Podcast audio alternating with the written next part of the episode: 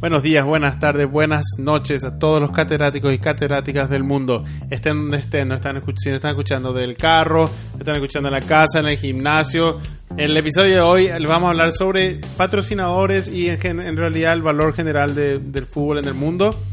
Y no se olviden de seguirnos en nuestras redes sociales. En Instagram somos Cátedra de Fútbol, en Instagram, en Twitter también Cátedra de Fútbol, en Facebook Cátedra de Fútbol Podcast. Y si nos quieren enviar un email, si, si nos quieren poner su- sus opiniones al público, o sea, nosotros sí ponemos nuestras opiniones al público para que todos nos, nos Pero tú, puteen. tú tienes la capacidad de hacerlo en Pero secreto. sí, sí, le, te damos la oportunidad de hacerlo en secretos. Nos escriben dónde, Cristian? A En- cátedra de fútbol 2018 arroba gmail.com.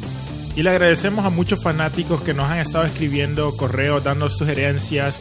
Y tomamos mucho en cuenta sus suge- sugerencias para seguir mejorando este podcast. Porque este podcast es de ustedes. Lo traemos de acá con mucho cariño hacia sus casas. Y como todas las cosas que son de nosotros, tenemos que cuidarlas, así que no te, no te olvides de suscribirte y darle me gusta al episodio.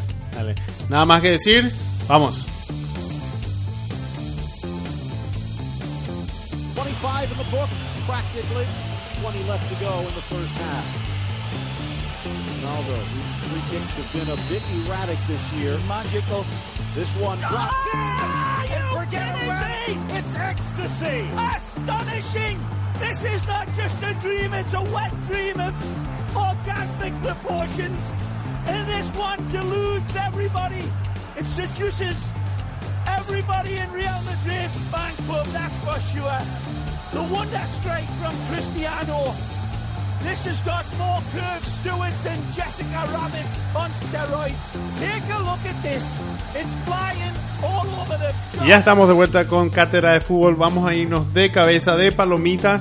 Nos metemos en la primera sección del día que nos trae Cristian, el equipo del día. Claro que sí, claro que sí. Y el equipo que te traigo hoy es de la primera división de fútbol belga, es el Anderlecht, que realmente se llama el Royal Sporting Club Anderlecht. ¿Han escuchado del Anderlecht antes? Eh, sí, un poco, un pero... equipo muy. Siempre está en la Champions League, siempre Champions. peleando. Sí, es el típico equipo que te hace problemas en Champions. Bueno, es, ya les- como les dije, forma parte de la liga belga y está en el municipio de Anderlecht en Bruselas, por lo, y por lo tanto el nombre de Anderlecht. Fue fundado el 27 de mayo de 1908. Es el equipo con más títulos de la liga belga con 34. Eh, parece fácil decirlo, pero 34, ligos es un culo de... un equipo ganador. Impresionante. Y el último lo obtuvieron en el 2017. Además es junto al eh, RKB de Malinas el único equipo de la Liga Belga en conquistar títulos europeos. El Anderlecht tiene dos títulos de la Recopa de Europa, dos de la Supercopa de Europa y una copa, una copa de la UEFA del 83. Cristian, esos son números muy impresionantes. Sí. Y para terminar rápidamente la reseña histórica, o sea, no la histórica, pero los unos datos fáciles acá, eh, sus colores son el morado y el blanco. ¿Ha habido algún jugador fa- eh, famoso? O sea, ¿cuál, cuál es su academia? ¿Han producido jugadores famosos? ¿Los jugadores no, no salieron de ahí? ¿Cómo es? Fellaini. Fellaini, ¿verdad? Eh, Felen- eh, sí, Fellaini. Fellaini y ¿cómo se llama? El, el- todos los con Vincent Company. ¿Tiene un equipazo? ¿Hazard? Eh, sí, jugadores belgas. Estás hablando de jugadores belgas. Sí, la selección Sí. belga estuvo jugando muy fuerte. No, no, o sea, veo que este es un equipo muy... O sea, con, con mucha historia. Yo ganadores. quiero tomar una tangente con el tema, Cristian, y que Bélgica en los últimos años es un lugar donde muchos ah, cazatalentos se van a Bélgica para tratar de reclutar a jugadores africanos. Muchos Sí. jugadores africanos empiezan su sueño futbolístico en África y ahí muchos de ellos se van a Inglaterra y a Francia, pero Bélgica es la, la cuna futbolística para muchos jugadores. Ahí se les empieza a dar la oportunidad. Y sí, Fellaini, por ejemplo, sí empezó, Cristian, hizo su, en la cantera, hizo su, su juvenil, su, su etapa Sí. juvenil en Anderlecht, en Anderlecht, pero debutó en primera con el Standard Li- Liege. Standard Liège, ajá. Standard Liège, que es otro equipo belga. Pero, o sea, o sea, es que vos sabés que en, en estos países, eh, es como son los países chicos que tienen mucha tradición futbolística, o sea, es un equipo muy viejo, Sí. que los equipos más ganadores generalmente producen jugadores. Sí. ¿verdad? O sea, qui- quizás nosotros no lo asociamos con ellos, pero estoy seguro que, que si repasamos un poco más la historia del Anderlecht, vamos a ver más, más y más jugadores. Bueno, un poquito más de información sobre el Anderlecht. Ujú. Eh, juegan en el Constant Baden, el Stock Stadium en Anderlecht. Y tiene una un poco estadio, tiene un, un- perdón, un, un poco, un poco chico, y tiene una capacidad para 20.500 personas, 21.500 personas. Yo tengo otro dato de, de este equipo que en el momento tiene a muchos jugadores, ah, su escuadra recientes tienen muchos jugadores extranjeros. Tiene a un jugador la, hondureño, Andy Najar, y a un estadounidense también en su en sus filas, Kenny Saif. O sea que tiene muchos jugadores extranjeros y viendo la, la escuadra, ah, es un, pa- un país muy multi, es un equipo muy multicultural. Es que Bélgica, Bélgica, Bélgica, sí. es, es un país que está dividido en cuatro, básicamente. Hay cuatro en- etnicidades mayores. Y si le suma a eso sus colonias africanas y, y creo que en el Caribe también creo que tuvieron unas cuantas. Puede ser. Pero bueno, eh, eso, eso genera que, que ellos re- eh, acepten mucha, mucha gente de, de otros países, muchos extranjeros en, en toda la sociedad en realidad. Excelente. Súper interesante el Anderlecht de Bélgica. Bueno, muchísimas gracias, Cristian. Eh, la próxima sección es una de las secciones nuevas del día, donde vamos a hablar de una de las reglas del juego. Eh, la regla de hoy, que de la que yo quiero hablar, yo elegí, es el terreno de juego. El terreno de juego debe ser una superficie completamente natural, o si lo permite el reglamento de la competición, una superficie completamente artificial salvo cuando el reglamento de competición permita una combinación integrada de materiales artificiales y naturales. O sea que obviamente puede ser lo que quieras, pero siempre y cuando la competición, o sea, la competición decide en realidad, no el club. O sea que eso significa, Guille, que en un mundial ah, sería legal, o sea, sería prácticamente perfecto tener una, un paso artificial. Y sí, pero no, la verdad que esta no es la regla del mundial. Ah, ok. Esta es la regla del fútbol. O sea que en el fútbol, para ser considerado fútbol, se puede jugar en cualquier tipo de superficie. Claro. Siempre y cuando, o sea, superficies artificiales, pero tienen que parecer pasto. Claro, claro. ¿verdad? Tiene que ser verde. Y cuando sean artificiales en partidos de competición entre selecciones, federaciones nacionales de fútbol afiliadas a la FIFA o en partidos internacionales de competición de clubes, la, la superficie deberá cumplir los prerequisitos del programa de calidad de la FIFA. O sea que si, si se van a jugar en, en selecciones, la FIFA tiene que inspe- inspeccionar antes. El terreno de juego será rectangular y estará marcado con líneas continuas que no entrañen ningún peligro. Se podrá utilizar material de superficie de juego artificial para la marcación de terrenos naturales, o sea que no, no hace falta usar pastos, si esto no supone un peligro. Dichas líneas pertenecerán a las zonas que demarcan. Y hay unas cuantas par- partes más aquí. El, el centro del terreno de juego se hallará en el punto medio de la línea media, alrededor del cual se trazará un círculo de 9.15 metros. No sé por qué esa, esa, esa distancia, en realidad ese es la- el círculo central. Y sí, Ujú. muy interesante. ¿Ustedes alguna vez se pusieron a pensar por qué el círculo... Sí, yo sí estuve pensando, supongo que es para, para darle la oportunidad al equipo de que pueda comenzar sus jugadas eh, con un poco de ventaja, porque si no, tiene, que exi- existir alguna ventaja en, en- en empezar tú con la pelota. Claro, Sí. es- el círculo te protege prácticamente. Es Sí. decir, que nadie puede entrar. Es como el área chica del arquero para que, sa- que, sa- que saque las jugadas del fondo con calma. Claro. Todas las líneas deberán tener la misma anchura, que es como máximo 12 centímetros. Pero a mí me parece más ancha generalmente, ¿o no? La, la anchura, Sí, la anchura de la línea. yo pensaría que es menos de 12 centímetros. No, pero yo, yo veo, se ven grandes. Qué sé yo, nunca me llegan a la próxima que me vaya ya. El- Espere. ¿Sabes Una- que si, si está bien marcada, no, no, no, no hace falta que sea muy ancha? Sí, definitivamente. Yo me acuerdo en El Salvador, a veces cuando jugamos en el colegio, a nosotros nos tocaba ir con el cal a, A marcar. a marcar la cancha y cualquier Desastre. cosa. Yo lo hacía por en, la- en las canchas de béisbol. Un jugador que realiza marcas no autorizadas en el terreno de juego será amonestado por conducta antideportiva. Si, si el árbitro se percata de ello durante el partido, el infractor será amonestado inmediatamente en cuanto el balón deje de estar en juego. Una pregunta con sabía eso.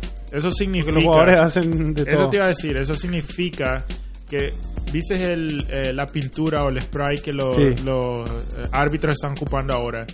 Eso significa que si un jugador mueve esa línea, tendría que ser amonestado, según la regla. Y sabes que yo, yo he visto que el jugador, porque es una espuma, ¿verdad? Sí. Que está sobre el pasto, no está en el pasto. Y la espuma se puede mover. Pero, pero esa es la pregunta, si, si eso ha sido considerado parte de las líneas del, del partido ahora. Y yo no creo que. Por, yo he visto que el jugador la puede pisar y la, la desmarca nomás. La, la- la- como que la, la desintegra. Claro. Y no, puede, no se puede evitar eso. Y yo vi a Zlatan, Ibrahim- y- y Zlatan Ibrahimovic mover la, el- el- el- La espuma. la espuma y ponerla en otra dirección. Pero Zlatan- Acercándose. Zlatan puede agarrar la pelota con la mano si quiere. Hay puede gente que que saca quiera. el banderín, de, a veces gente también enojada saca el banderín. Si También. rompes el banderín, también Eso es, sí, eso. es- está, ¿cómo es? Amonestación. Yo nunca, bueno. yo nunca entendí si podemos hablar de banderín un segundito. Por, es tan incómodo chutar un córner con el banderín ahí. Muy incómodo. No, pero, el- pero la, la- el, el área del corner, es el, el cuartito ese de círculo que tienen ahí, es, es- está lejos, es grande. Ahora te digo las dimensiones de, de eso, De la esquinita esa. de la esquinita. Mira, las dimensiones del campo en un, en un partido entre clubes puede ser de 90 a 120 metros. La longitud Y de una la- variante demasiado grande. Impresionante. Y la, ¿cómo se dice? Y la, La anchura. La anchura del, del campo de 40 45 a 90 metros. De 45 A 90 metros. O sea que puede ser 90 por 45 o 120 por 90. O sea, esto es en general, ¿verdad? O sea, en fútbol amateur y todo eso. No, para, yo sé que muchos jugadores cuando van al, al Stamford Bridge, que es el, el estadio del Chelsea, se quejan mucho porque es un estadio muy, muy estrecho, es muy pequeño. Y aquí tengo las dimensiones y ese estadio es 103 por 67 metros. Es chiquitísimo. Muy Finísimo. pequeño, sí. Por eso, Wow. por eso el Barcelona cuando el Barcelona Sí, se, de- se quejaba mucho, pero cuando jugaban con Guardiola se quejaban mucho porque decían que, que no les daba suficiente tiempo Sí, para, para correr, para hacer su fútbol. Y pero es, es parte de la 67 metros ancho. 103 por 67. Wow, es, es, es, es largo, no, no es muy corto, pero es finísimo. Sí, y esto tiene que ver porque es un equipo, un estadio muy viejo que fue construido en 1876. Sí, seguro. Y bueno, Muchos de esos estadios solían ser olímpicos antes.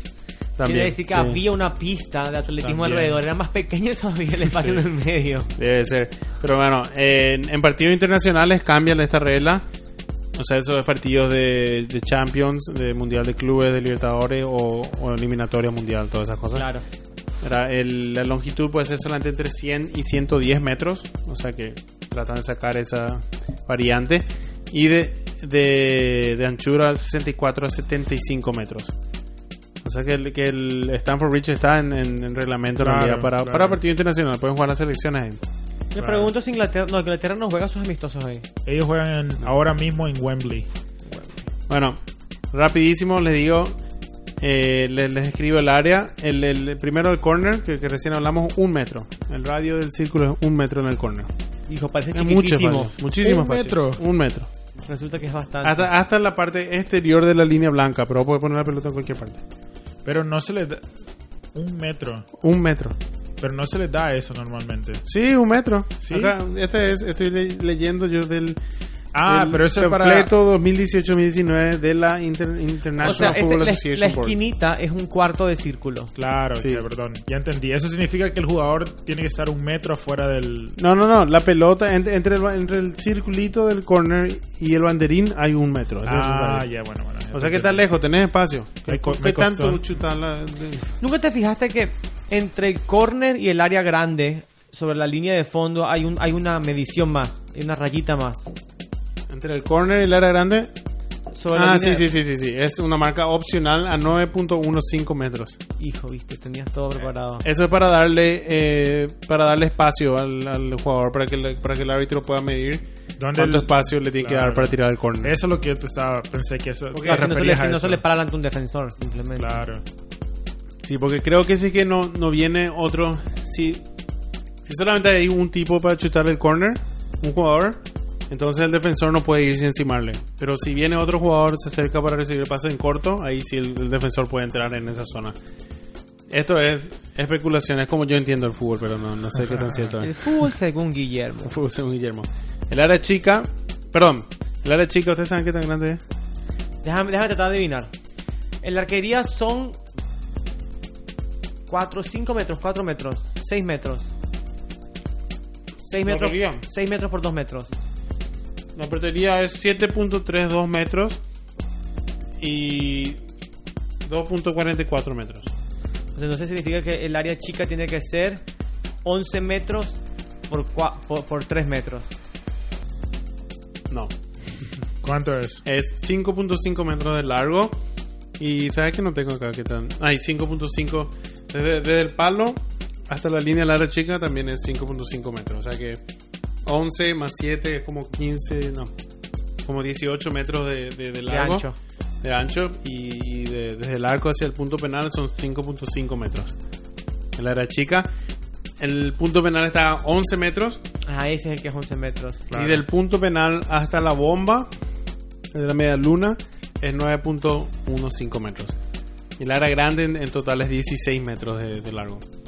Es interesante um, ahora como la tecnología, que se puede ver lo que pasa antes de cualquier partido, vos te das cuenta que los árbitros, el, el- normalmente el cuarto árbitro o antes, la, antes que entren a la cancha, los árbitros empiezan a estudiar todas estas líneas y realmente en varias ocasiones se ha dado que, que han habido violaciones de, de las reglas y que se tiene que hacer, se tiene que reparar antes que empiece el partido. Es Ah, sí. totalmente un... Sí, es a discreción del árbitro. Claro. El árbitro tiene que decir. Los postes también te- eh, tienen que ser 12 centímetros. Y como dijimos, el arco 7.32 de largo y de alto 2.44. Esto es medido hasta el, el borde inferi- in- inferior del interior, perdón, y inferior del, del- Claro. alto. Del, O sea, el espacio real. El espacio real es eso. Sí, ese Sa- sí. ¿Sabes? Te puedo dar una tan- tangente más. Es que justo acabo de escuchar algo sobre, creo que eso pasó en un partido del Real Madrid contra el Borussia Dortmund, que pasó en el 97, 95 por ahí, que fue que el, el Borussia Dortmund estaba jugando contra el, el Real Madrid en Champions League en el Santiago Bernabéu, pero algo pasó con las metas del Madrid que se rompió y iba a empezar el partido y no había meta. Entonces lo que pasó es que eh, estaban como a 30 minutos de empezar el partido y todavía no había marco para, para jugar. Eso significa que el Madrid iba a perder un partido de la Champions League porque no había portería. Eh, lo que pasó que el utilero tuvo que ir al estadio, lo que se llama el Estadio Castillas, a ir a buscar la, por- la portería donde se juega ah, Sí, el- el, el- el- el segundo equipo, digamos. sí, sí, sí. Y apenas en, en medio del partido tuvieron que ir a buscar con un camión, tuvieron que buscar, sacar la portería e ir a meterla. Y después de eso se hizo una regla que en cada partido de la Champions League tiene que haber dos, Dos. porterías de... O sea, de- cuatro porterías. Cuatro porterías, dos porterías de, de respuesta, digamos. Ah, buenísimo. Wow. Buenísimo. Y un, poco más acá de, de cosas interesantes. En realidad hay muchísimas reglas acerca del campo de juego. Pero la publicidad, no se permite publicidad imaginaria ni obviamente real en el campo de juego durante el, tie- el tiempo de partido. Esto se más que nada en, en Sudamérica cuando, cuando muestran a Libertadores, por ejemplo, o cualquier liga. En el medio tiempo, eh, a veces ponen una publicidad en el medio. Un cartel o un, cartel. banner, algo así. Sí. No, no, no. eso- o sea, eso se ve en todo el mundo. Porque te digo, la, la televisión pone algo digital así en el, en el estadio. Eh, estúpido. Pero no se puede poner en Europa, por Nada, ejemplo. durante, el, durante el partido. La televisión no puede poner nada. Ni, ni, ni no pueden proyectar nada. la- el estadio no puede proyectar nada en el campo de juego. Y claro, sería algo que distrae. Claro. Tiene que ser verde y las líneas blancas, todo eso. La, la publicidad tiene que estar a un metro de las líneas de banda. Y, perdón, y, y la línea de meta. Y a un metro de la red de la portería. A mí, a mí sí me pareció interesante, ya que hablaste sobre eso, en lo que puede ver en el campo de fútbol, en la- en la- la- los diferentes tipos y talentos que tienen los jardineros en el fútbol. Eso mismo iba a preguntar yo, Cristian. Ay, Eso, no, Escuché que se prohibió lo que hace el, el, el de Leicester, Leicester City de Inglaterra. Aparentemente así era un artista, el, el jardinero. Y le prohibieron que haga ahora porque Pero son eso, ingleses. Eso mismo, eso te iba a preguntar si hay alguna regla sobre el diseño, porque en Brasil hubo un momento, yo me acuerdo que me encantaba realmente, pero los diseños te podía llegar a confundir un poco el contraste entre cómo cortaban. Porque al principio eran tipo rayas de diferentes tonalidades, al- tipo a lo largo, horizontales, y esta, o sea, verticales según la cámara, pero estaba bien porque te ayudaba a, a, a- a verla fuera del juego. Exacto, Pero posicionar la después hicieron como cuadrados. Sí, Y- rectángulos, y después círculos. Y, o sea, Sí. ya, ya, ya que ya que estoy haciendo ya. Claro. No se entiende nada. Sí, yo, yo creo que, que las, las rayas horizontales se permiten porque yo creo que no se ven tanto en el en el Sí, no- fútbol. no, es en tanto- el- no se distrae mucho. sí, no se distrae tanto, pero, pero sí, la- las otras, como se dice, a, a veces se vuelven locos los jarineros. Yeah. Que imagínate, todo el día estás para cortar el pasto. Pero Y- eso Y el que significa... Chacal, ¿quién que sabe, quién sabe cuánto se aspira ahí mientras, mientras en la línea de gol? Y si el, el Napoli eh, tenía que marcar tres veces el- el- el- en, los, en los 80. Maradona cada vez que celebraba se lanzaba por la Sí, línea. Eso mismo. Pero bueno, eh, bu- buenísimo. Le, una pregunta más. Tengo acá un documento enorme sobre todas las reglas. Me encanta. Si quieren, una pregunta que tengan, tengan una curiosidad. Oye, está, creo que cubrimos todo lo básico. Creo que hay que dejar un poquito para otros episodios. Sí. No, pero, sí, pero esto es solo sobre. eh, son como 10 páginas solamente sobre el campo de juego.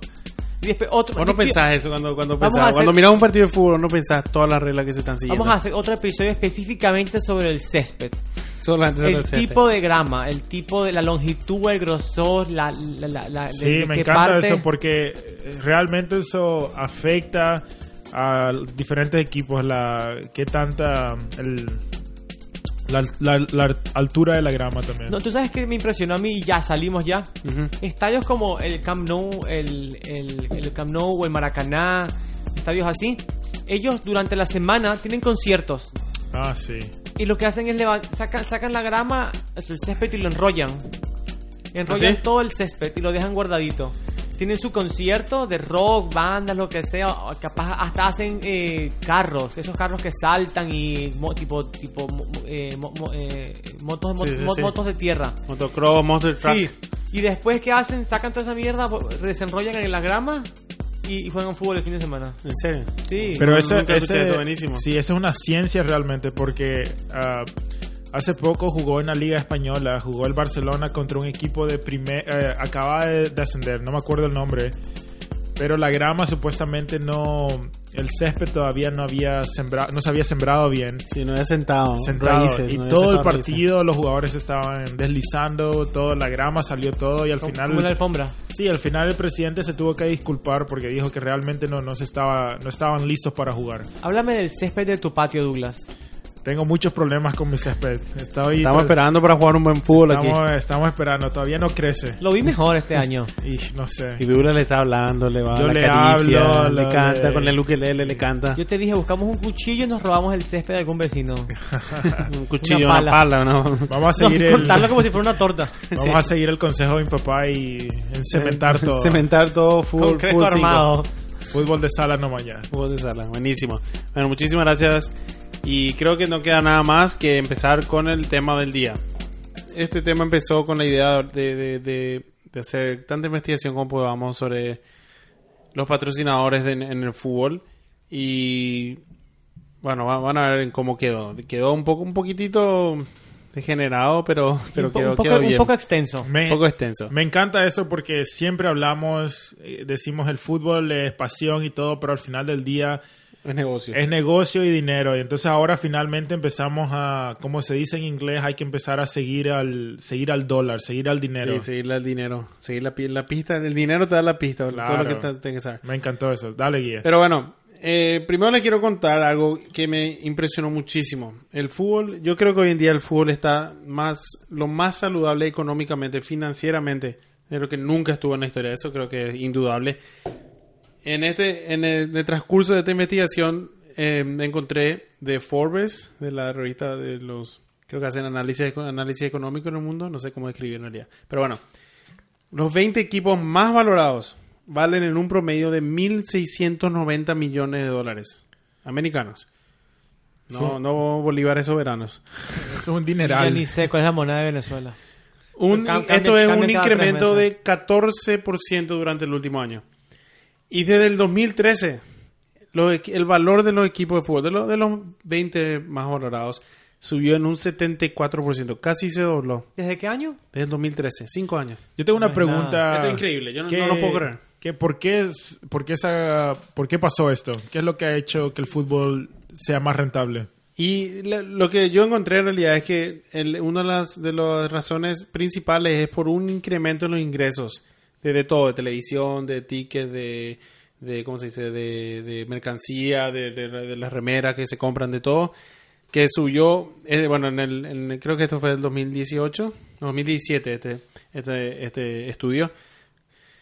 En un promedio, eso, esos 20 equipos promediaron 428 millones de ingresos, que representó un 40% de incremento en los últimos 5 años.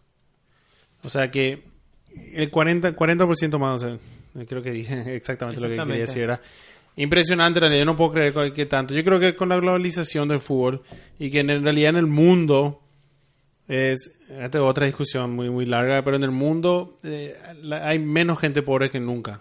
Hay mucho más alcance económico en el mundo. O sea, muchos países probablemente están diciendo, ¿dónde está la puta, Guillermo? Sí. Pero la verdad es que hay mucha más gente que puede comprar remeras, hay mucha más gente que puede mirar al fútbol, mucha gente puede ¿verdad? seguirle a su equipo favorito. Y yo creo que eso genera, Claro, si comparamos genera con, interés. con otros es- años. Claro, porque hasta, hasta poder ver el fútbol genera, les genera dinero a ellos. Claro, es la diversificación de la inversión, ¿verdad? También, no también. solamente que, que antes el equipo ganaba cuando el, cuando el- cuando el estadio iba y cu- cu- cuando vendías camisetas en la ciudad. Ahorita vendes camiseta por internet en cualquier parte del Claro. mundo. Vendes la suscripción en cualquier parte del mundo. Vendes que si el llaverito con cualquier mierda. es en cualquier parte Imagínate del que, mundo. que China, yo, o sea, lo- yo me refería con lo de que no hay más tanta gente pobre, como por gente más, principalmente por China. Que en China, en realidad, la gente, hay muchas, muchas, eh, ¿cómo se dice? Problemas sociales también ahí, pero la gente, hay clase media ahora en China. Antes había solamente ricos y pobres. Claro. Pero en China ahora hay clase media y eso en China son como que 100 millones de personas que, Sí. que- que empiezan a comprar camisetas. Claro. Pero bueno, Y por eso se pelean ellos por, por, por meterse en el, en el mercado chino, ¿verdad? Los que- pa- equipos como el Inter, como el Real Madrid, sí, que van a ser hacen mucho ¿Cómo se scouting y crean muchas escuelitas allá. y van a ser amistosos, van a ser de todo ahí. Por eso yo te digo que, por ejemplo, jugadores como lo era eh, Nagatomo en el Inter o el que jugaba en el Manchester United por mucho, mucho tiempo, el japonés Kagawa. Ellos eran muy Shinji buenos, Kagawa. pero te- te- algo tiene que, te aseguro que un poco de la decisión de dejarlos en el campo es para que la per- la- esa persona que ve su, el partido en Japón o en Asia se sienta un poco más identificado con lo que está viendo.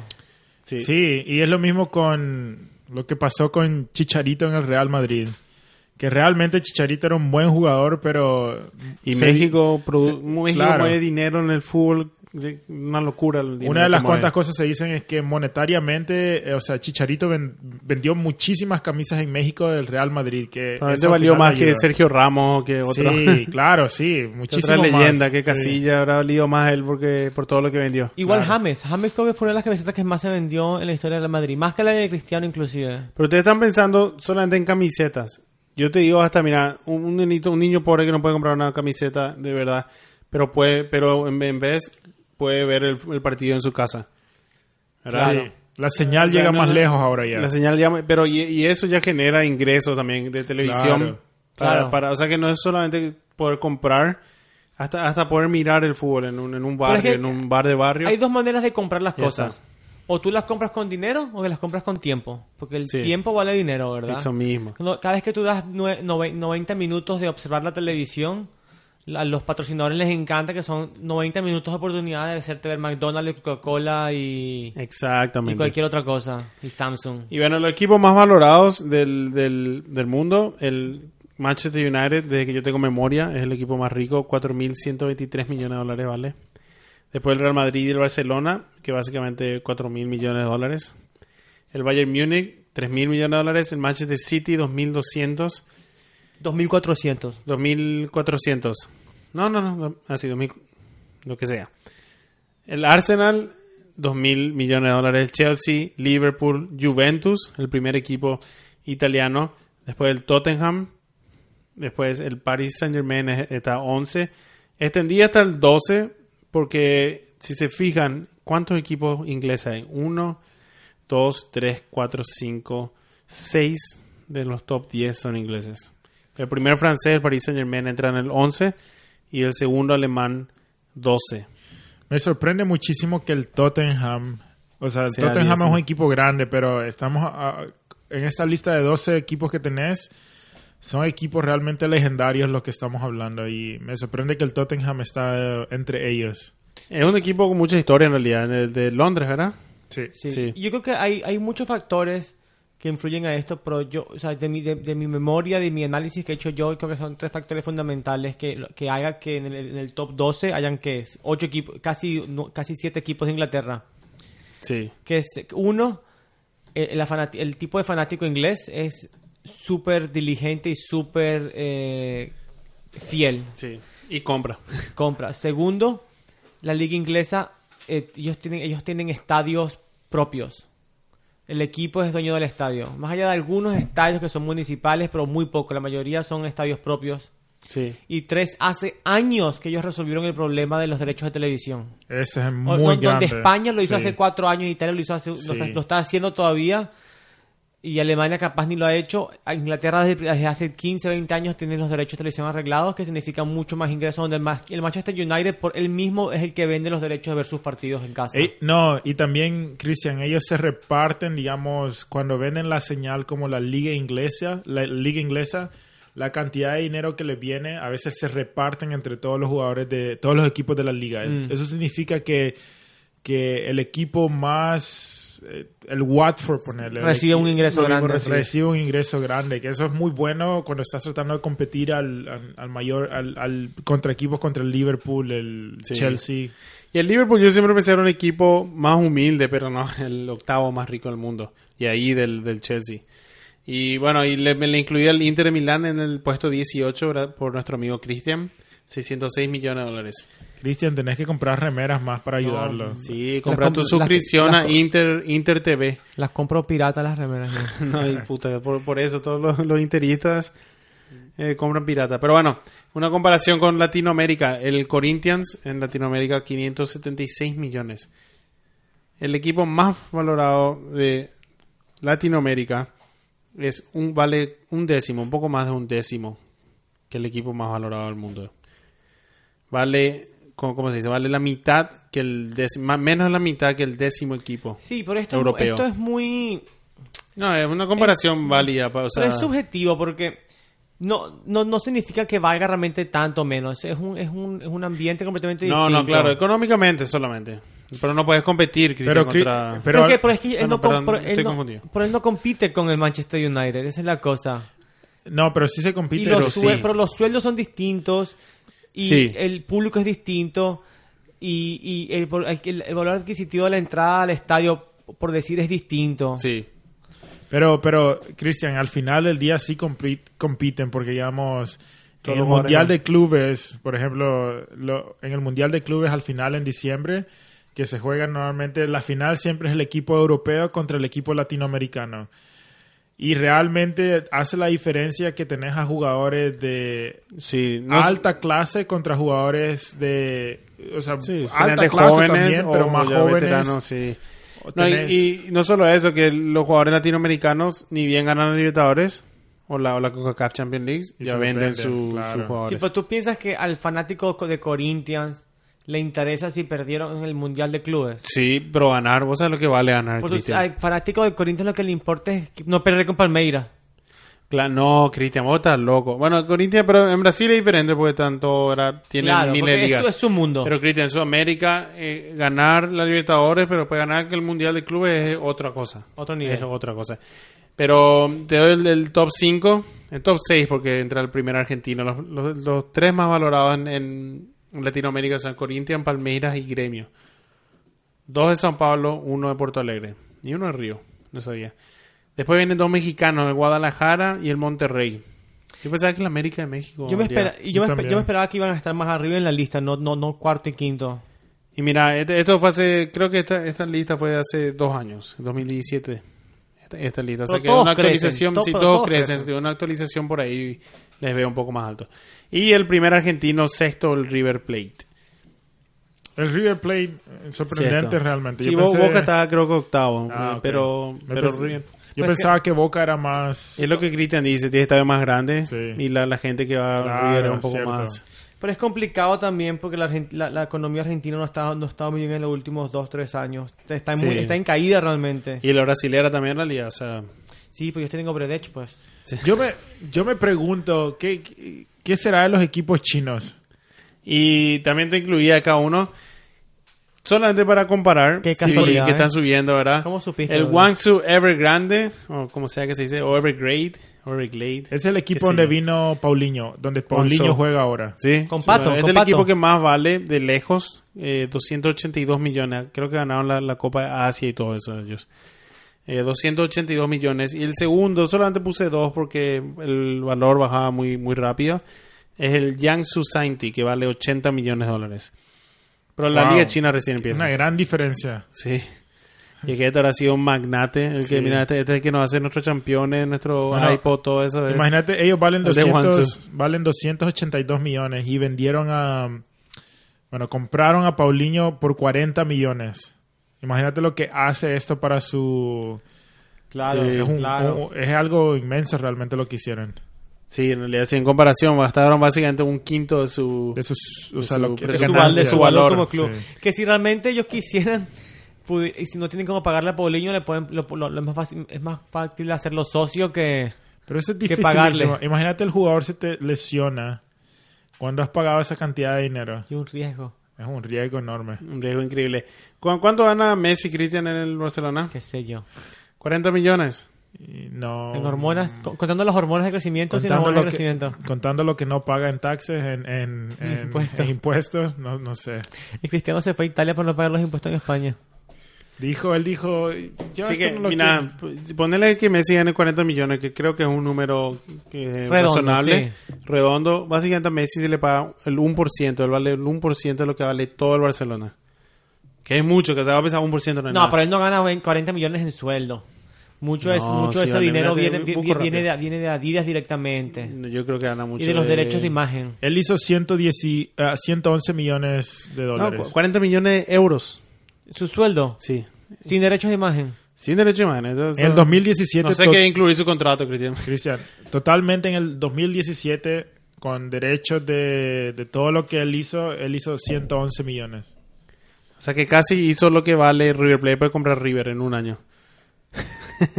Qué puta que En dos, en dos años puede comprar el Monterrey, Guadalajara. En tres años compra los hasta, hasta el gremio. Ese no es el ingreso entero. bruto de Somalia en un año. Sí, de Paraguay. sí. Y eso es lo que jugadores como David Beckham están haciendo ahora y comprando acciones en, bueno, el Eh, David del- Beckham empezó, va a empezar su equipo en, en Miami. Miami. Lo empezó el In- Miami Inter, no sé qué cosa. Sí, Miami, Miami Internacional. Algo así. Pues buenísimo, está bueno. Muchos jugadores quieren venir a jugar con él. Claro. Y también quiero ir a jugar con Beckham. Con su esposa. Los tres No, su esposa jugar. no, mejor con Beckham. Pero bueno, va- vamos ahora a entrar a lo que vinimos, que son los patrocinadores. Eh, me, me encantó en realidad eh, hacer esta investigación otra vez por Forbes. La verdad que todo lo que saqué, saqué de la revista, de la publicación Forbes. Forbes, si te quieres poner en contacto con nosotros y podemos hablar sobre hacer un acuerdo, tú puedes usar datos de nosotros, nosotros usamos datos de ti. Ver, nosotros tenemos mucho, ¿eh? Pero bueno, eh, el Real Madrid. Esto, esto es una lista de las camisetas. ¿Cuánto valen las camisetas? ¿Cuánto hacen cada equipo por camiseta? El- el- te- les di el top 10. El 9 y el 10 no, no encontré el valor, pero estaba ahí. Pero bueno, el Real Madrid gana...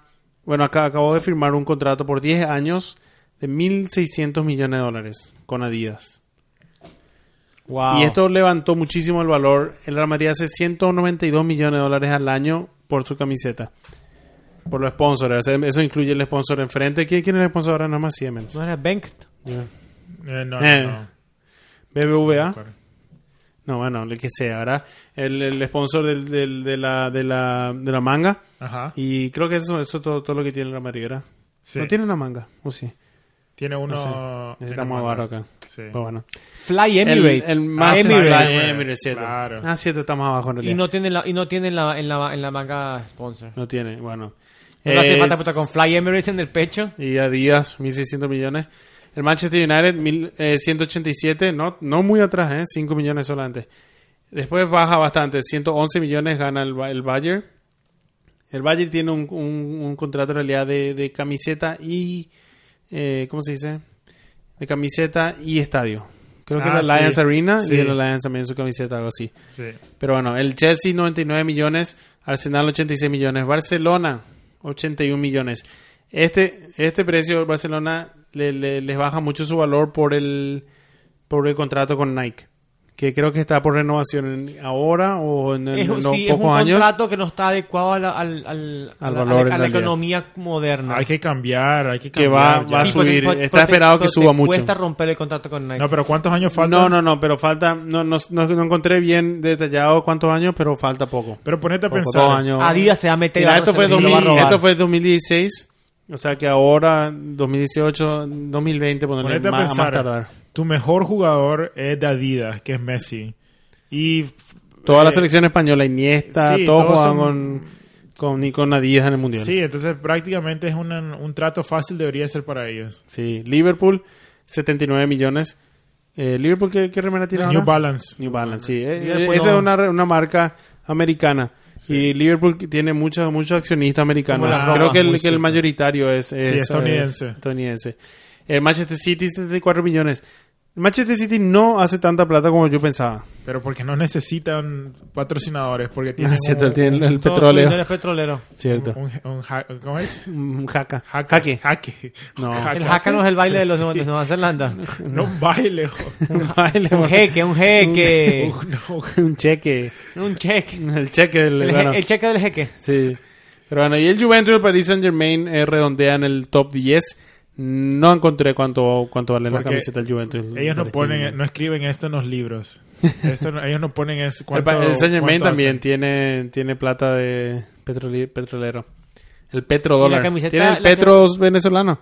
El Eh, petro. Eso es ilegal comprar petro venezolano. Ah, bueno. La decir que la camiseta del PSG, cada vez que tú compras una camiseta del PSG, se le dan como 100 euros a Neymar. Sí. Si él compró su... No, y otros 50 ahora el papá de Neymar. La papá de Neymar. No, pero ahí le pagan en prostitutas. Buenísimo. ¿Y para qué querés 100 euros? ¿En qué vas a gastar? En prostitutas. Eso mismo. O prostitutos. Eh, bueno, est- estos son los equipos por remera en realidad. ¿Qué, qué piensan ustedes? Eh, la verdad que nada sorprendente. realmente no, no hay una gran... No, hay sorpresa lo, que me esperaba. me- me- el- la única sorpresa realmente es el, el Barcelona, que realmente lle- lleva muchos años en, la, en el top de la élite. Debería cobrar un poco más, pero del resto. Yo, yo que ellos rompería el, el contrato. Sí. Romper el contrato y firmar.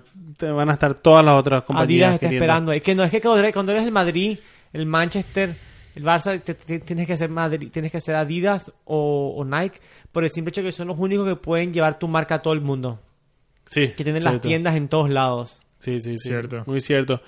Eh, bueno, y hablando de las remeras, eh, acá están los- las remeras, o sea, las compañías que, que, que hacen ropa, qué sé yo, que, que más invierten en el fútbol, básicamente. En primer lugar, Adidas, lejísimo de todos, gasta 400 millones de dólares al año en cinco equipos, Real Madrid, Manchester, Bayern, Chelsea y Juventus. Algo Tienen, que- tienen, mira, tienen uno, dos, tres, tres de los top cinco, no, cuatro de los top cinco. Los, los top cuatro del mundo usan Adidas en, en términos de generación de dinero por su remera y después el Juventus el top nueve. O sea que cinco de los top nueve que hacen dinero por su camiseta eh, son Adidas. Adidas ha sido muy inteligentes cuando viene en el fútbol porque ellos se han metido desde hace muchos años, se han, eh, se han envuelto totalmente en el fútbol. Por eso ustedes ven que eh, la, pe- la pelota oficial del mundial ha sido Adidas desde 1900. fu, me- no- 74, creo. 74, La, la primera no tango, la, la que parece tango. Sí, desde hace muchos años ellos han estado envueltos y, y leí que el contrato no se renueva incluso hasta después del 2030. Ah, después de eso va a ser interesante qué va a pasar con. Sí, con pero yo creo que eso. está muy, muy metido en, en- en el negocio de- del fútbol y yo estoy de acuerdo. eh, Creo que ellos van a renovar. Est- buscando un dato, un dato rápido de mi equipo, en el 2013 el Inter fichó un nuevo, hizo un nuevo contrato con, con el Inter, el, el Inter y Nike hizo un nuevo contrato por 10 años en el que el Inter iba a ganar 200 millones de euros, que son 276 millones de dólares. 200, 267, perdón. Esto es en ¿Por cuánto tiempo? 10 años. Del O sea, 2013 20 al millones al año, 2023. básicamente, 26 millones al Sí. año. No está mal. O sea, comparado con estos otros equipos, está mal, pero Claro, pero no comparado con... con Olimpia está... Claro. Pero bueno, Me, me, me sería súper interesante. Vos dices que se, se habla mucho de esto, digamos, cuando se va a transferir un jugador, por ejemplo, el, el Barcelona que transfirió a Neymar de un equipo que era Nike contra el Paris Saint Germain, que era otro equipo que era Nike. Que supuestamente cuando los patrocinadores se alinean, cuando es la misma... Es más fácil. eh, supuestamente es más fácil. De- de- deben haber un... me ¿cómo se gustaría saber realmente qué tan Deben, cierto es deben esto. de engrasar todos los... los- Y- con- engrasar todos los... Y se les ha de facilitar un poco. Las ruedas que hacen girar el mundo. Sí. Bueno, el, el número 2 es Nike con 80 millones, un quinto de lo que gasta Díaz. El Nike ga- gasta, el Nike gasta básicamente gasta en el Barcelona, Manchester y Manchester City y Paris Saint Germain. Esos son sus equipos principales. Tienen otro equipo en, en Europa, pero los principales son, son estos en realidad. Claro. Puede decir que estos le pagan, por ejemplo, estos equipos pagan en. Si se van a, ir a Boca, bueno, a Boca le deben pagar bastante en realidad. Pero no, o sea, no a este nivel, pero. Deben pagar bastante. Adecuado a lo que es la economía de, de Argentina y la primera, la primera división de Argentina, obviamente. Sí. Luego está Puma, que Puma tiene el Arsenal, es que es su, su mayor. Eh, ¿Cómo se dice? Equipo que ellos eh, le patrocinan. Pobre Puma. 43 millones de dólares. Y creo que Puma está hace rato con. ¿Verdad? Con Henry ya estaba Puma.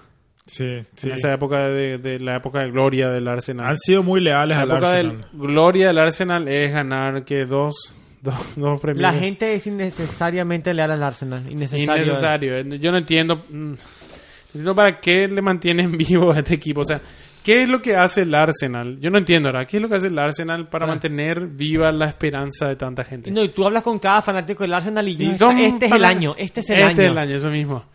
No, la verdad que no. eh, Yo, mi cuñado, sí, mi cuñado, que el esposo de mi cuñada es mi cuñado. Tú con cuñado. Mi concuñado. eh. Mi concuñado es hincha del Arsenal. Americano el tipo.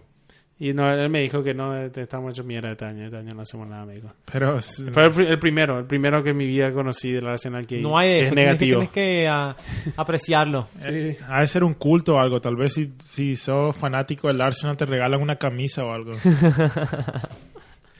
Tal Pero, vez. pero bueno, eh, y por último el New Balance, ¿verdad? empresa americana que eh, patrocina al Liverpool y 36 millones de dólares. O sea, creo que solamente el Liverpool usa New Balance.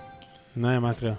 Am, Umbro, me, me sorprende que Umbro no estuvo aquí. creo- ¿eh? el Sevilla creo que ocupa New Balance también. Ah, sí. En selecciones como Costa Rica también ocupa New Balance. Sí.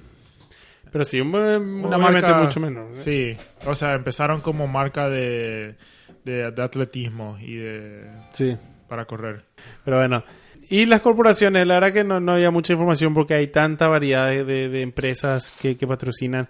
Pero la, básicamente la, la empresa que más está gastando dinero ahora mismo en patrocinación, más que nada en, en camisetas, es el Emirates, que gasta 105 millones en el Real, Arsenal y PSG. Wow, tiene la- a, la- a uno fuerte de cada liga. Sí. Sí. Y en Europa, en realidad, muy, muy Sí. equipos populares. Es que la, la remera del PSG no es tan fea. No, es, nada es que ver. bastante, y las, las nuevas son bastante buenas. Yo creo que mucha gente ya compra así de por estilo, ¿verdad? Claro. Bueno, eh, a, una- a un comentario acá, muchachos, para, para terminar esta sección del- de los patrocinadores. Me, me, interesa, o sea, me parece interesante como la marca de ropa está monopolizada realmente Totalmente casi. por esas cuatro por- o cinco marcas. Hay mucho capa también en Italia, por ejemplo. Y Supongo que Pues como, es una, una marca local. como es como una Y marca en- local en España, y Ingla- Inglaterra y Alemania tienen que haber sus propias marcas locales también. Sí. Pero Nike, pero Nike ah, ah, tiene abarrotado el mercado y Adidas también. Más Ah, que nada no, Adidas. Adidas. Adidas tiene el- casi el 80% del mercado. 75% del mercado es Adidas ahora mismo. Bueno, y Adidas es una marca europea realmente, no es americana. Entonces Sí. ya estaban ahí. Bueno, y por último, quería hablar de los derechos de transmisión. Y quería hacer una comparación de la Copa Libertadores y la Champions League. Derechos de transmisión y la- los- las bolsas de, de premios. Que, que acá te das cuenta en realidad del, del, ¿cómo se dice? Del alcance de la, de la Champions League y de por qué todos los jugadores americanos terminan yéndose a Europa. Este es un claro reflejo. Sí. Eh, primero que nada, los derechos de transmisión por la eh, Champions League, 3 mil millones de dólares. 3.400 millones de dólares, o sea que casi 3 mil y medio de millones de dólares. Increíble. Por la Libertadores, 180 millones. Más 80 millones en cartelería y todo eso que le agregué porque me sentía mal. Pero la televisión, en serio, sea, que es bien- 180 millones Que bien hubieras podido agregarle tal vez mil millones más de cartelería a la Champions. Eso mismo. ¿Vos sabías que el fútbol... No, ah, definitivamente. ¿Vos que sabías que, que el eh, Facebook ahora ha comprado derecho de unos cuantos partidos de la eh, Liga de Campeones de la ¿Pero Champions League? en Facebook Live? En Latinoamérica solamente. Ah. Sí, pero si estás en Latinoamérica, metete a Facebook y hay unos cuantos partidos que... ¿De ellos grupo, pagaron. de octavos? de que- ¿Hay que pagar? No, no, no, en Libre. Facebook, libre. Pero Buenísimo. o sea, es una estrategia para seguir conectando La, Copa Libertadores ahora, la Copa Libertadores históricamente es monopolizada por antes PSN, pero PSN después desapareció y ahora está Fox y siempre era por cable en toda Sudamérica, pero hay países que ahora están eh, empezando a negociar para que sea por por antena libre. El fútbol Para tiene que que ser miren. libre. ¿No se acuerdan, no se acuerdan la Copa América que hubo en que la pasaron por YouTube? Ah, sí, la Centenario. Las- no, no, no, no, no, fue creo que fue la La 2006. No, 2006 no, No, pudo haber sido, no, no, 2007. No, no, uno reciente fue Cristian. Sí, La- fue Si reciente. no fue la 2011, Centenario, fue la- 2011. la- Antes, la de Puede Chile. ser, pues yo la me acuerdo, sí. Yo me acuerdo, en esa Yo fue la de la Chile, Chile también. que Yo- pasaron en, en YouTube. Pues sí, buenísima. Y por último, quiero hablar de otra vez la Copa Libertadores Champions League, eh, de, los, de las bolsas, ¿verdad? En pre, y pueden, pueden comentar cuando quieran, salten, entreme. La pre-Libertadores y la pre-Champions, ¿verdad? Que es cuando, cuando están clasificando para entrar a los grupos. Claro. Ajá. En la, en la Libertadores es 300 mil dólares. De por recompensa. participar, por participar. En la y si avanzás te dan 400 mil dólares. O sea que si, si pasás la fase de grupo, en total ganas 700 mil dólares. En la Champions League, en, por participar, 2.900.000 dólares. Al perdedor le dan 2.300.000 dólares. Y al ganador 3.500.000 dólares. Más. Por entrar a la fase de grupos. Por entrar a la fase de grupos. La- Y ganar la 5 diferencia- millones, 6 millones de dólares. La diferencia abismal entre Abismal, los dos. no, no hay, no hay comparación. Realmente. Fase de grupos, 600 mil dólares por participar en la Libertadores. Y escucha esto, en la, en la Champions League te dan 14 millones, 14 millones 700 mil. Por cada victoria te dan un premio, 1 millón 700 mil. Y por cada empate, 580 mil dólares. O sea que están premiando todo, están haciendo mejor negocio ahí. En los octavos de final en la Libertadores, 600 mil. 6 millones 978 mil. Es un décimo de lo que, Claro. de lo que hay. Con razón estos equipos que ganan la, libertad, la, la Champions fichan tanto el siguiente año. Sí. Y con razón eh, compran nuevo yate y compran el, el- el- los dueños están se van de fiesta por tres años y no ganan nada más por, por- solamente Florentino, porque Florentino pues está muy viejo, ni la Viagra no le va no le anda más. Entonces el tipo, bueno, ¿sabe qué? ganamos, bueno, vamos a tratar de ganar otra vez. Claro. Y otra El vez. tipo y no sabe de fiesta, él no sabe de fiesta, él se queda a ganar. Pero bueno, eh, cuarto de final 950 mil, todavía bajo el millón de dólares. En la Libertadores, en los cuartos de la Champions 790, eh, 7 millones 900 mil, perdón. En la semifinal, por fin subimos sobre un millón de dólares en, el Libertadores, un millón 350 mil. En la semifinal, 8 millones 722 mil por la Champions League. El segundo puesto, y después la final, ¿verdad? El ganador, el, perdedor, perdón, el segundo puesto gana 3 millones en la Libertadores, 12 millones, casi 13 millones en la Champions, y el campeón 6 millones contra 18 millones. Y no me- o sea, obviamente la Champions gana más, pero no, no me esperaba 6 millones en la Libertadores. Estoy un poco orgulloso en que Sí. sea. No, la verdad plata. que sí. Creo que cuando Olimpia no, no era así, creo que era 10 mil dólares. Me dejan una palmadita en la espalda y un, y un dedo juro, arriba. Te juro por Dios. Pero la- el campeón de la Champions eh, gana más de 100 millones de dólares en, en su recorrido por la Champions, si sumas todo esto. Claro, y con eso hoy en día fichas a un lateral más o menos. Pero ponete a O al pensar. papá de Neymar. Al papá de Neymar. Ponete a pensar. eh, bueno, tal vez no es un buen ejemplo, pero el Liverpool que, que normalmente que ahora llegó a la semifinal de la a la final de la Champions League quedaron en segundo lugar y llegar a ese recorrido ahora te das cuenta por qué pudieron comprar tantos jugadores en, eh, desde la temporada pasada a esta temporada por la cantidad de dinero que pudieron acumular Sí. en, en todo ese viaje o sea realmente eh, llegar lejos te ayuda muchísimo Y este es el dicho, el, básicamente el dicho que dice, ah, el dinero hace dinero. y sí yo creo que por eso también están los equipos europeos están valorados mucho más que los, los, los latinoamericanos, porque el Manchester United, o sea, si yo soy un banco, ¿verdad? Estoy pensando, bueno, ¿cuánto, cuánto vale este equipo? Digo, bueno, este equipo hoy, mañana puede irse a, la- a ganar la Champions League y, y solamente en premio gana 100 millones, más todo lo que, lo que viene después, la mercancía, Claro. todo Obviamente eso. el equipo que hace la co- que, que evalúa al Arsenal no puede decir eso. No, el de la Arsenal se queda con, la, con, la, con las entradas de locales Claro. y todo eso. Le dicen, dame a tío Walcott. Tío Walcott sigue en el Arsenal. sigue ahí el pobre es un esclavo ahí en el El Arsenal equipo es tan bueno, ¿qué hacen del Arsenal? Se lesiona, tiene- se lesiona todo el tiempo. Justo, Y a- y justo a, a propósito está pateando la banca Sí. el tipo para Ju- el no, justo le van a vender, le dicen, hey tío, te vamos a vender, encontramos un, un equipo interesado, te, te re quieren, no sabes, están felices. El próximo partido es tu despedida, lesionado. Lesionado. Claro. Eso no, no pasó que yo sepa. Pero bueno, a mí lo, lo que más me... No, no me duele, pero se ve en realidad la gran diferencia y lo, se nota lo que... O sea, veo la razón por la que la Libertadores es tan diferente a la Champions League. La Libertadores es totalmente... Eh, ¿Cómo se dice? Eh, ¿Cómo se dice? Es totalmente pasión. Sí. Solamente pasión, ¿verdad? Eso es todo. La Libertadores es pasión. Sí. La Champions League es, yo veo más una sanitación y un negocio. eh, O sea, también la Libertadores es un negocio, ¿no? Sí. No es poca plata, pero totalmente. O sea, la, la te, Champions League es te das cuenta cuando ves estos números que, que realmente se tiene que celebrar más. Por ejemplo, cuando te acordás cuando el, el Boca Juniors le ganó al Real Madrid, por ejemplo, en la final de la Copa Inter- Intercontinental. Sí. Porque realmente cuando comparas a las dos ligas en, en cantidad económica es una un diferencia. Sí, realmente está jugando un David contra un Goliat. Y realmente no sé, no vemos eso mucho, pero siempre hablamos del dinero porque es importante.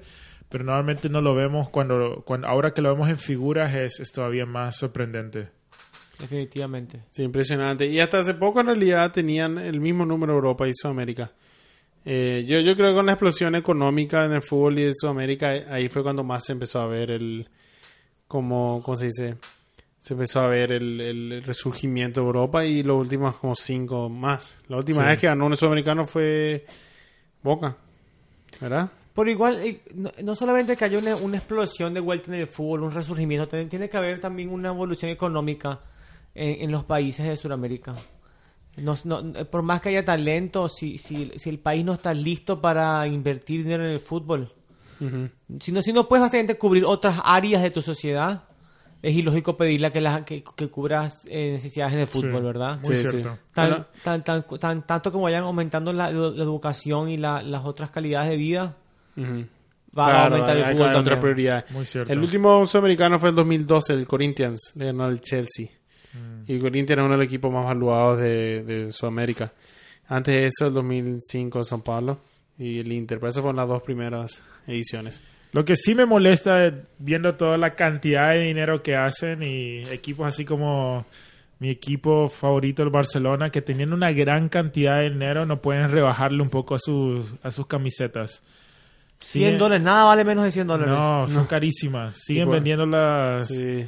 Con todo lo, lo que hacen deberían de, si son Regalar un poco, fanáticos... sí. Porque sí, pendejos sos que las compran, pues. Pero si compro pura camiseta pirata. Sí, creo que vamos a empezar a hacer eso, Cristian. No, pero puede. mira, yo lo que lo que lo que te mira, esto fue una comparación entre Sudamérica y, y Europa, pero yo pienso eh, eh, la diferencia sería más todavía con África, sería más todavía con con Centroamérica, con la CONCACAF, Sí. porque aunque Estados Unidos y México, México mueve muchísimo dinero. Sí. Todavía no es la- lo mismo que se mueve en Sudamérica. O sea que es el, el, el- ¿cómo se dice? El, el espacio que hay, la diferencia que hay entre, entre Europa y el resto del mundo es, Sí. es abismal. En realidad es el centro del fútbol, está en Europa porque ahí van todos los jugadores. Y técnicos también. Sí. Todos los buenos técnicos terminan ahí. Y sí, el Y bueno. fútbol vende. Me encantó. Fútbol vende. Sí, espero que le haya gustado hoy este episodio. Cristian, ¿me- un me, comentario. me encantó, me encantó. La, la investigación que hiciste fue bastante profunda. Muchos datos. A las dos que hiciste, hiciste una investigación impresionante sobre el, sobre el terreno de juego. Que realmente hubiera dado por el episodio completo. Siento que tenemos muchas cosas que podemos reutilizar y, y cubrir más a fondo en otro episodio. Es Y- que hay cosas que ni te das cuenta vos, de, de No. que, hay- de que se mide. Yo siempre pensé que un tipo venía y ¡wup! hacía el rondito del corner. No. Hay medición. Y este que hiciste sobre los patrocinadores de edad me, me gustó muchísimo. Y nosotros siempre nos estamos quejando de que el fútbol es corrupto, de que el fútbol... Ahora sabemos por qué. Ya sabemos porque ya, ya sabemos que es mucha plata y, y hay muchos intereses, ¿verdad? De que tu equipo salga, salga más adelante o de que tu equipo simplemente llegue a la fase de grupos y que aunque no gane, ¿verdad? Claro. ¿Qué Ya, pasa? que clasificar a Champions y eso es un- un- una gran mejora financiera para tu siguiente temporada. Te ponen en un Claro, mejor Claro, un equipo de mitad, de mitad de tabla que siempre mitad de tabla de repente clasifica a la Champions. Uf, Ya, imagínate pues, ya lo que es. Ficha 3, 4 jugadores claves. Claro, o mejora, no, mejora su, su, su, su zona de entrenamiento, mejora su estadio, mejora cosas que le van a dar más ingresos en el futuro. Claro, Buenísimo. claro. Yo, yo me acabo de dar cuenta de dos cosas. Bueno, una cosa primordialmente. Que como cátedra de fútbol puede hacer su propia camiseta y tratar de patrocinar a alguien, porque ahí veo que ahí está el dinero. ¿Y cómo podemos patro- po- No solo patronizar? patrocin- patronizar o que alguien nos patrocina a nosotros. Yo creo que nosotros hacer y patrocinarle a alguien así no, no, no viene un poco de coser? Yo no sé- no sé hacer remera, yo no sé hacer remera. Yo, yo conozco un costurero que me puede hacer unas cuantas remeras. Y vamos a empezar con eso. Sí, pueden, pueden enviarnos sus pedidos a cátedra de fútbol arroba gmail.com. No, no, cátedra de fútbol 2018 arroba gmail.com. Nos mandan un depósito bancario y, y, Vamos el- y la talla. vamos a necesitar un adelanto de 100 mil dólares para producir, hacer una buena producción y Claro. poder enviar a Lo para pagamos- expandir el mercado. Lo pagamos de vuelta en 17 mil cómodas cuotas En 100 mil como a cuota de un, de un dólar.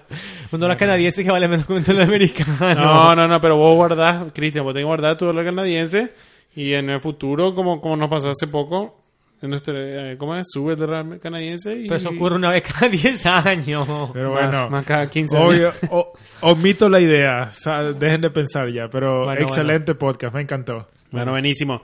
Y para antes de despedirnos, eh, antes de irnos, eh, quiero presentarle con una nueva, bueno, no tan nueva en realidad, ya tu- le tuvimos a Domenico, pero una, una nueva sección que es el Rincón del Hincha.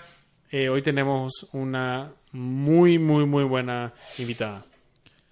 Hoy en el Rincón del Fanático estamos con una invitada muy especial, una de las primeras catedráticas en conectarse. Quiero que nos siga en, Instagram y nos sigue en Facebook y nos deja comentarios y nos da mucho cariño siempre. Eh, estamos con la catedrática Tere. Eh, bienvenida, Tere. Hola, ¿cómo están? Hola Cristian, hola Douglas, hola Guille. ¿Qué tal? ¿Cómo está? Muy contenta de estar, emocionada, un poco nerviosa. No te preocupes que aquí venimos todos los amantes de fútbol. Este es un espacio para que se sientan cómodos, se sientan con confianza, que se liberen y haga fluir ese fútbol que tienes retenido en esas, en esas venas. Mm, Bueno, gracias. Sí, te vamos a hacer hoy. Hoy está Tere como una fanática del fútbol. Es eh, toda su vida estuvo eh, rodeada por el fútbol y nos estaba contando un poco de su vida antes, pero eh, no, no viene con ningún, eh, ¿cómo se dice? Con ninguna especialidad como fue Doménico, que es un Nutricionista. No nutrólogo, ya aprendimos que no es nutrólogo. No, nutrólogo. Ella viene Sí. como una, una fanática del fútbol. Sí, que es muy especial en realidad, especialmente, eh, bueno, nos va a contar un poco de su vida y de, y de cómo vive el fútbol ella. Eh, primero, Tere, ¿de dónde, de dónde sos? ¿De qué? De, Bueno, dónde? yo- Contanos un poco de, de tu Sí, vida. yo nací en Paraguay y quería aclarar que no solo vengo como fanática, sino que como mamá de futbolistas, Ah, ¿Futbolista amateur profesional? amateurs, Ah, bueno. pero brillantes. Brillantes. Brillante. Em, suegra de otros dos y hija y esposa. Pero, pero usted es suegra de... ¿Va, va- va a alentarle a los... A los, a los les aliento. ¿A los yernos o se va a alentar contra los yernos? No, yo les aliento. O sea que el Ah. fútbol se siente, eso no, sí, nos quiere siento decir. mucho el fútbol. Me gusta mucho. Eso es lo, lo importante al final del día. Sí. Yo- Aparte, aparte que eh, nací en Paraguay y en Paraguay somos muy fanáticos. ¿Algo- Sí. ¿Sigues algún equipo en particular en Paraguay? Olimpia, Desde toda tu vida. toda mi vida. Y el, el equipo rival, Cerró, eh, ¿por qué? y queremos saber, Contanos un poco, un poco de tu familia. O sea, en tu fam- ¿cómo, ¿Cómo te hiciste vos olimpista? ¿De, de dónde saliste olimpista? Bueno, yo siempre digo que uno nace olimpista, no, no se hace ni no aprende, uno nace. Porque mi mamá es de Cerro, acuerdo, 100%. De Cerro. mi mamá Wow. es de Cerro, mi hermana es de Cerro, mi Wow. papá fue Libertad, pero anticerrista. Y, mm, O sea, tú, y fuiste, tú fuiste pionera de ser olimpista en tu familia. yo fui pionera olimpista y después vino mi hermano. Que él, él, ¿Tu él hermano es- mayor o mi menor? hermano menor. El que es medio, manerado ese. No. Él- Que no tiene nada de malo, no tiene nada de malo. Te estoy, sí, estoy no. pun- puntualizando nada más. No, no, él, él, él es olimpista. Y lo, y lo más, y lo simpático es que yo nunca me fui a la cancha. Yo nunca, Nunca. no.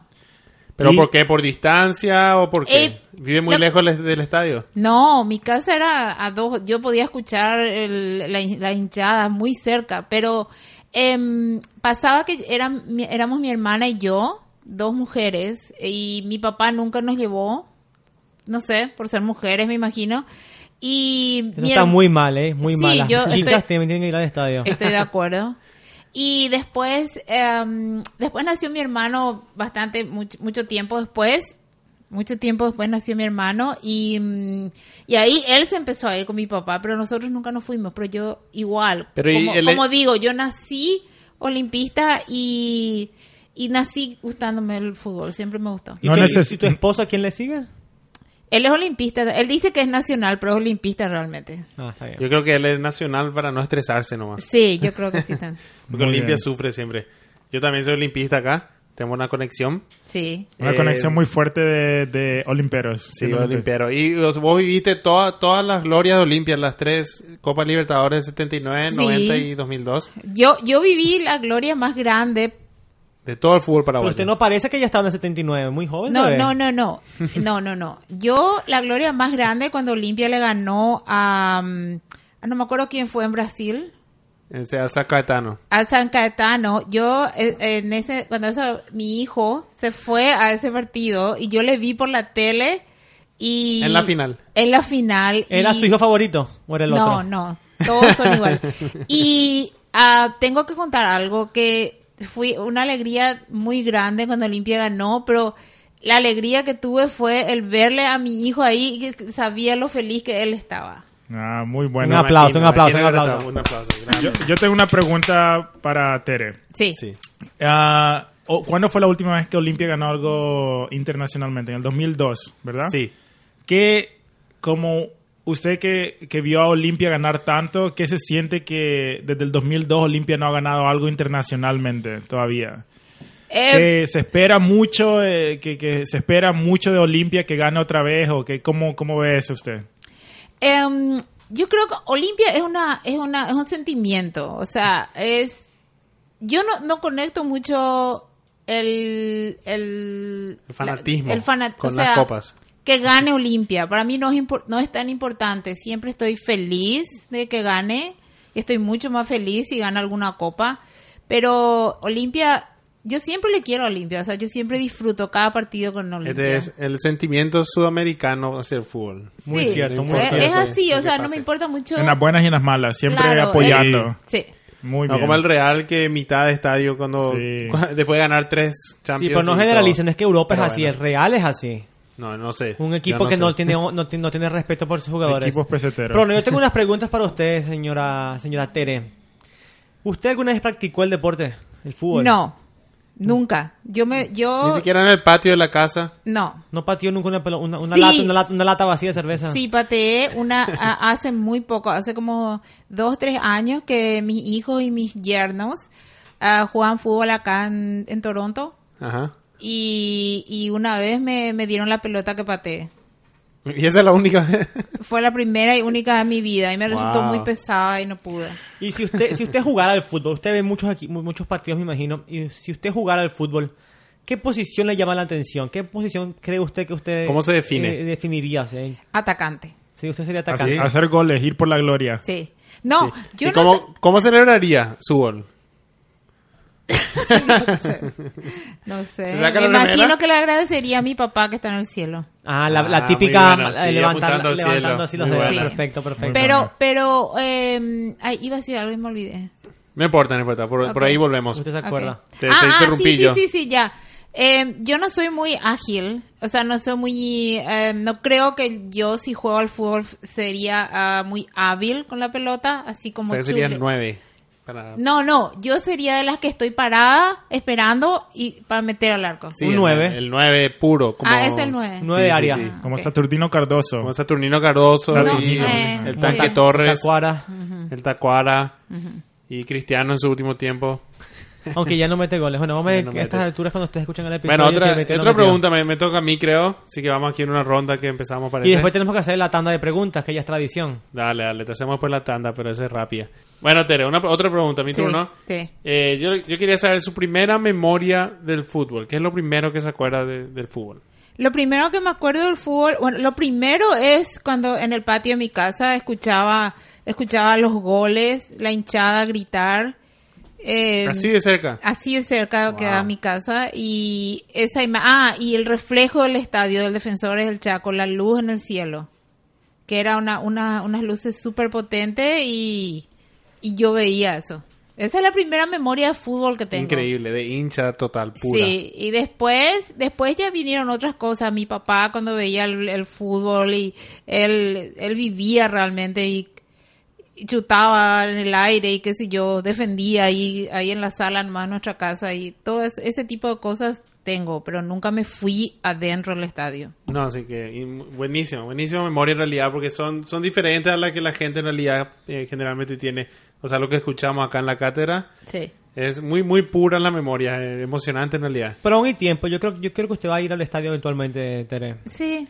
Creo que nos debería de... Olimpia querido. Creo que nos debería hacer una promesa acá en el, en el podcast que la próxima vez que tenga la oportunidad de ir al estadio y mándenos una foto en las Y por ahí redes si hay un sociales. catedrático en, en Asunción, en Paraguay, que, que la próxima que Tere esté por ahí, que le lleve al estadio. Sí. Bueno, un catedrático nos escribe, si que está en Asunción, nos escribe al, al Instagram o al Facebook o al, al email. ¿Cuál era el email, Cristian? Cátedra de fútbol 2018 arroba gmail.com. Ahí Dale, está. se, ahí se compromete, un Se catedrático compromete. se compromete a llevar la Su hermano, su hermano, usted dijo que es muy fanático supuestamente, ¿verdad? Sí, él es fanático. ¿Y él es catedrático o no? No, creo Él- que no escucha luego. Sí, pero señora Tere, es su Ok. trabajo como catedrática convencer a su hermano, invitarlo, mandarle el link por WhatsApp, por Facebook, compartirle, decir, escucha el podcast de estos chicos que hacen, que hablan del deporte rey y te va a gustar mucho. Bueno. Puedo tener tu palabra de que vas a invitar a, a Claro, cualquier persona que veas por ahí con Sí. ganas de jugar al fútbol a que escuche el podcast. Sí. Bueno, perfecto. Si vos haces eso, nosotros nos comprometemos a que vos llegues al estadio de fútbol, al Claro. defensor del Bueno. Chaco. Claro, Me hacemos encanta. eso. Vale. Otra pregunta. Eh, ¿Cuál es tu memoria favorita del fútbol? A pesar de que no acabaste de decir dos memorias que me llegaron muy cerca, a mí me tocaron muy cerca. Y, pero, ¿tenés otra memoria por ahí favorita Sí. del fútbol que te acordás muy bien? Tengo una memoria muy, muy, muy, muy marcada. eh, eh, quedó en mí. El, yo tenía un jardín de infantes en el barrio de Sajonia, que también quedaba muy cerca del estadio. Y se, am, cuando estuvo la Copa América en Paraguay, En el 99. Asunción, en el 99, Sí, sí. eh, nosotros, los niños, eh, vimos el veíamos los partidos en el jardín y los niños eh, les poníamos la bandera la albirroja por la cara y tenían la albirroja puesta y hacíamos actividades todas sobre Copa América. Fue ¿Ah, sí? muy lindo, sí. O sea que ustedes estaban inculcando historia futbolística. Claro. Muy es bien. Claro. in- increíble en realidad porque acá en, en- nosotros vivimos, vivimos ahora en Canadá y no se, no se vive eso con ningún deporte. No. Que en el colegio saquen la tele y le, le pinten la cara y todos, todos se dedique la, la- el tiempo al, al deporte en realidad. En, en Paraguay el, el, el fútbol es muy es, es- es muy- es un sentimiento muy fuerte, es una porque los niños juegan en las veredas, los niños juegan en la calle, en las plazas, eh, en los jardines, o sea, en todos lados hay, hay una pelota o una una todos usan como O sea, pelota. usted dijo que usted trabajaba en un jardín de infantes en Paraguay. Sí. Y, o sea que había presupuesto para pelotas de fútbol. No, le dejábamos a los niños traer sus pelotas de sus casas. Ah, ellos traían, no, no hacía falta tener. No, sí teníamos también, pero en, en Paraguay es mucho es mucho más relajado todo. Los niños son un poco más libres que acá. Se juega en la calle todavía. en Norteamérica, Sí. sí. Muy bien. Bueno, ya que no tenemos eh, ni una pregunta, creo que vamos al disparador. Eh, ¿Están de acuerdo? Dale, está lista, te vamos a hacer preguntas, yo te voy a hacer preguntas y usted me responde lo primero que le venga a la cabeza. No hay problema. ¿Sí? Sí. Rápido, rápido, rápido. Bueno, uno, dos, tres. Equipo favorito. Olimpia. Jugador favorito. Sí, a ver, Jugador favorito del Mundial de Rusia. Roma, Ronaldo. Estrategia Cristiano- favorita. Cristiano Cristiano Ronaldo. Sí. Bueno, estrategia favorita. Centro, cabeza y gol. ¿Gol de palomita o de chilena? Chilena. ¿Primer penal o quinto penal? Quinto. En un penal, ¿le matás al arquero o colocas la pelota? Coloco. en un corner, ¿chutás o cabeceas? Chuto. ¿Te pones en la, ra- en la barrera para el tiro libre o defendés? Defiendo. ¿Tu selección se va al Mundial de Qatar? Sí. Sí, Bueno, muy bueno, muy bueno, muy bueno. Me gusta mucho que haya elegido centro, cabeza y gol. Sí. Es Sí. una táctica muy paraguaya y muy eficiente si me preguntan. Son ganas de no complicarse la vida nada más. Sí, Claro. mis goles favoritos son de, de centro cabeza y gol. Sí, Claro. Su jugador favorito, Chilaver. Sí. Sí, José Luis. Sí, porque él, él, él tiene mucha personalidad y él es el... Bueno, puedo Creo hablar que, mucho de eso. claro, y creo que le hace falta eso Habla, habla, habla. a la selección Contanos, Paraguay contanos. ahora mismo. Sí, ¿verdad? exacto. Y, Eso nomás. y muy bien. Bueno, Bueno, muchísimas gracias, Tere, por estar hoy con nosotros otra vez. Tere, creo que es la primera catedrática, podríamos decir. Estamos estrenando la sección con una, con una mujer. O sea, ya tuvimos a Doménico, te tenemos una primera mujer contigo, Tere. Sí. Eh, ¿Puedo decir algo? Sí. Dice lo que quieras. Es un placer haber estado aquí y, y, y me siento muy orgullosa porque todo esto empezó como un juego. Todos pensamos de que iba a, a- de que iba a, de que iba a, a durar muy poco y ahora Nosotros también, en realidad. y ahora están en qué número de episodio? Y estamos en la segunda temporada a todo, a todo, a todo dar. Sí, que- pero creo que estamos, creo que llevamos muchísima casi 20 gente, episodios. muchísima gente nos escucha. Estamos mucha en gente que sí. les escucha y, y realmente da, da gusto escucharles. Y estoy muy orgullosa de eso. Muchas y gracias por la gracias. Muchísimas invitación. gracias. No, Muchísimas cuando gracias. quieras, nos Ya nos vas a llorar acá. Ya nos Ahí ponemos todos, nos estamos emocionando todos. Muchísimas gracias. Muy, muy buena entrevista con, con nuestro- en nuestro rincón del hincha. Eh, me encanta esta nueva sección. Eh, Cristian, ¿vos tenías un mensaje para los fanáticos? Sí, los si te, si te interesa participar en, en el Rincón del Hincha, si quieres que te preguntemos cosas y tú preguntarnos y pasar un rato menos con nosotros, nos puedes avisar, nos puedes dejar una, un comentario en, cual- en cualquiera de nuestras redes sociales, Instagram o Facebook. Instagram eh, Cátedra de Fútbol o Facebook Cátedra de Fútbol Podcast o nos puedes enviar un correo a cátedra de fútbol 2018 arroba gmail.com el correo está en la descripción de, de este episodio diciendo quiero participar y nosotros nos ponemos de acuerdo contigo da- acordamos una hora y te llamamos y pasamos un rato menos discutiendo del fútbol Perfecto, queremos saber tu experiencia como un catedrático en tu país y a ver cómo se vive el fútbol ahí. Sí, eh, de don- donde sea que estén, nosotros no le- aquí, a la hora que sea, nos adaptamos a tu hora en Australia, en, en Japón, donde sea que estés, nosotros ah, nos acomodamos. preferiblemente no en el baño ni durante actos amorosos esas son mis únicas reglas nomás no, no, no, yo me refería a qué país, a zona ah ok ok ok Pero bueno, muchísimas gracias por sintonizarse otra semana a Cátedra de Fútbol. Eh, con- siempre con mucho cariño estamos ah, produciendo este programa. Espero que les haya gustado. La cátedra se ha dado